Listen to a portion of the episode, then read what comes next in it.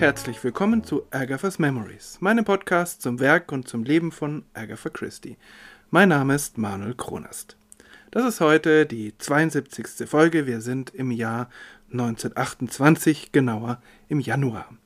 1928, das Jahr, in dem sich für Agatha Christie ziemlich viel verändern wird. Einiges hatte ich ja in der letzten Folge schon angedeutet. Sie wird in diesem Jahr geschieden werden. Also ganz offiziell nicht mehr mit Archie Christie verheiratet, ganz offiziell keine verheiratete Frau mehr. Sie wird aber später in diesem Jahr sich auf eine ja, eine neue Reise aufmachen, die ihr Leben auch in einem gewissen Sinn verändern wird. Sie wird einen neuen Roman mit Hercule Poirot veröffentlichen und eine ganze Menge Geschichten mit Miss Marple. Um eine dieser Geschichten geht es heute um eine Geschichte veröffentlicht im Januar 1928 im Royal Magazine. Genauer gesagt um The Idle House of Astarte. In der letzten Folge oder beziehungsweise in der vorletzten Folge habe ich die erste Geschichte vorgestellt. Da wurde die neue Detektivin eingeführt. Miss Marple ist auch in dieser Geschichte, um die es heute geht, nach wie vor Teil des Dienstagabendclubs. An jedem Dienstagabend erzählt einer oder eine der Mitglieder dieses Clubs von einem Kriminalfall, der die Polizei vor ein Rätsel gestellt hat. Die Erzählerin oder der Erzähler weiß allerdings die Lösung. Nach der Erzählung des Falls äußern alle Anwesenden ihre Vermutungen und wie schon in der ersten Geschichte ist es auch heute Miss Marple, die zwar zuletzt ihr Votum abgibt, damit dann aber auch recht hat. Die zweite Geschichte kann kaum ohne die erste gelesen werden, weil sich Agatha Christie überhaupt gar nicht mehr mit Hintergrundinformationen auffällt. Es gibt keine Informationen über die Mitglieder des Clubs und auch Miss Marple wird nicht näher beschrieben. Sie ist andererseits nun als vollwertiges Mitglied des Clubs anerkannt. Ursprünglich ist sie ja nur dabei, weil sich die anderen in ihrem Wohnzimmer treffen.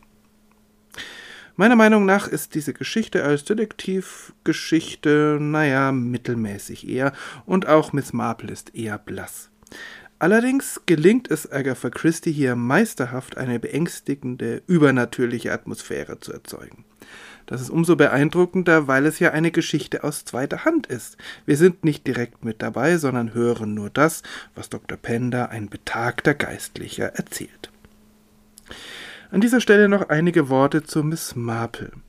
Ihre Ermittlungsmethode, das kam in der ersten Geschichte schon ganz deutlich raus, ist eine deutlich andere als die etwa von Sherlock Holmes oder von Hercule Poirot. Sie arbeitet weniger mit Indizien oder logischen Schlüssen. Ihre Lösungen scheinen fast intuitiv. John Goddard, der äh, die Romane Agatha Christie's darauf abgeklopft hat, wie denn die in ihnen äh, enthaltenen Rätsel gelöst werden, dieser John Goddard sieht zwei wesentliche Aspekte der Ermittlungsmethode Miss Marples.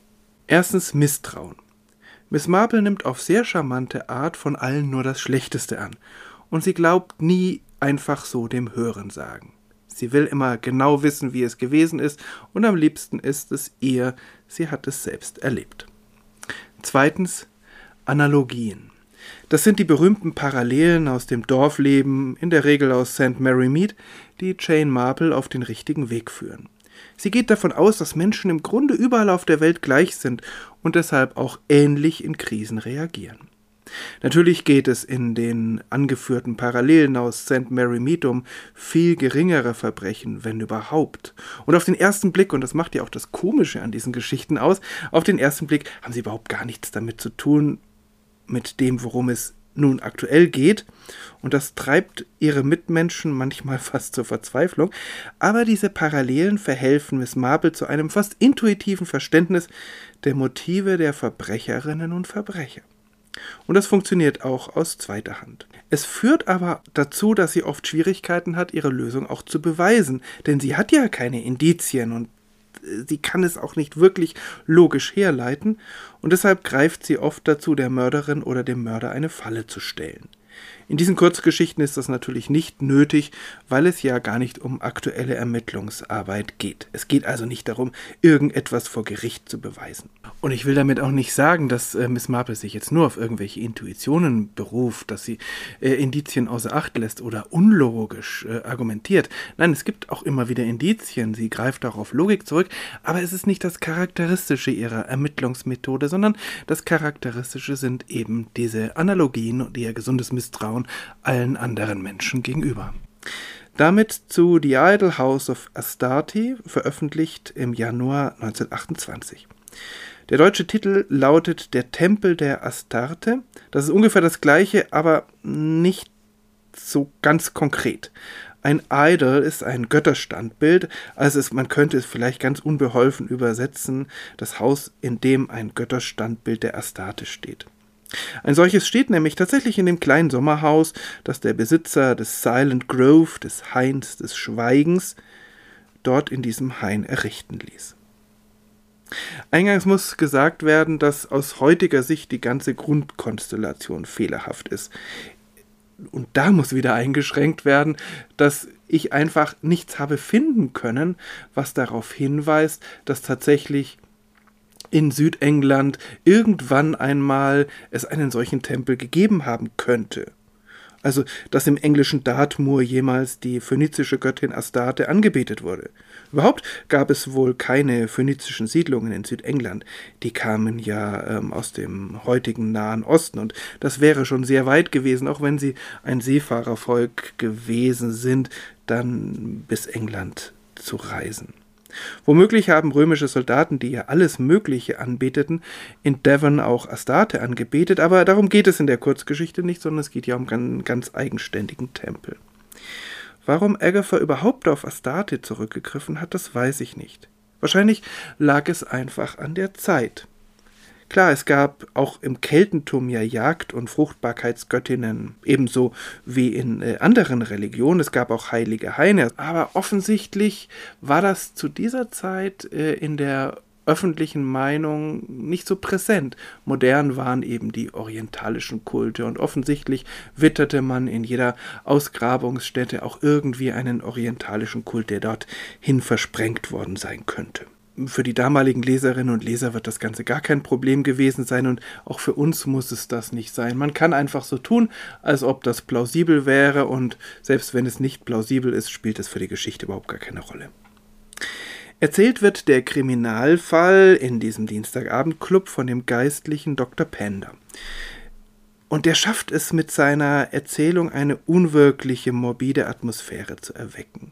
Und dadurch halten mehrere Mitglieder des Clubs in ihren Erklärungsversuchen übernatürliche Elemente oder auch eine Massenhypnose für durchaus möglich. Und Dr. Pender bleibt bis zuletzt dabei, also auch bis zur Auflösung durch Miss Marple, dass die eigentliche Ursache für das Verbrechen die Atmosphäre in diesem Hain des Schweigens ist. Ein Zitat ganz am Ende der Geschichte. As I said, went on the old clergyman. I do not think that explanation quite covers the facts. I still think there was an evil influence in that grove, an influence that directed the criminal's action. Even to this day, I can never think without a shudder of the idle house of Stati. Wie ich sagte, fuhr der alte Geistliche fort, ich glaube nicht, dass diese Erklärung alle Fakten einschließt. Ich bin immer noch der Meinung, dass in diesem Hain ein böser Einfluss gewirkt hat. Ein Einfluss, der, hier wird der Name des oder der Kriminellen genannt, ähm, Taten äh, gelenkt hat. Bis zum heutigen Tag kann ich nicht ohne einen Schauder an den Tempel der Astarte denken. Natürlich hat Miss Marple mit ihrer Deutung recht. Die ist höchst plausibel und äh, man muss nicht auf übernatürliche Einflüsse zurückgreifen. Aber auch Dr. Pender hat einen Punkt. Ohne die düstere Atmosphäre in diesem Hain wäre das Verbrechen vielleicht wirklich nicht geschehen. Und dass Orte eine Atmosphäre haben können, die direkt in die Handlung einzugreifen scheint, das erleben wir bei Agatha Christie tatsächlich immer wieder. Auch wenn es zugegebenermaßen meist keine Haine oder Wälder sind, sondern eher Häuser. Gehen wir noch einmal etwas weiter zurück in der Geschichte. In diesem Hain, in diesem Silent Grove, findet sich eines Nachts eine wahrscheinlich nicht mehr ganz nüchterne Kostümparty ein, um sich angenehm zu gruseln. Das sind der Besitzer des Hains und der Gastgeber dieser Gesellschaft, Richard Hayden, und sein Cousin Elliot, ein junger Arzt namens Dr. Simmons eine junge Schönheit namens Diana Ashley, die mit den Gefühlen aller drei Männer spielt, immer schön der Reihe nach. Sie ist eine Berühmtheit des gesellschaftlichen Lebens in London und ihr Name ist natürlich nicht zufällig gewählt. Die römische Göttin Diana ist für die Jagd zuständig, ebenso wie Astarte, jeweils in ihrer eigenen Religion. Zur Gesellschaft gehören noch Lady Mannering mit Tochter, Captain Rogers mit seiner Frau und natürlich Dr. Pender. Sie alle kommen in unterschiedlichsten Verkleidungen zu dem kleinen Haus in der Mitte des Hains, alle außer Diana, die ihnen dort in einer Verkleidung als Astarte gegenübertritt. Der verliebte Richard nähert sich ihr, sinkt dann zu Boden, und als sein Cousin und später dann auch Dr. Simmons ihn untersuchen, ist er tot, erstochen. An der gleichen Stelle wird wenig später auch Elliot Hayden, also sein Cousin, gefunden, mit einem Messer in seiner Schulter. Er überlebt.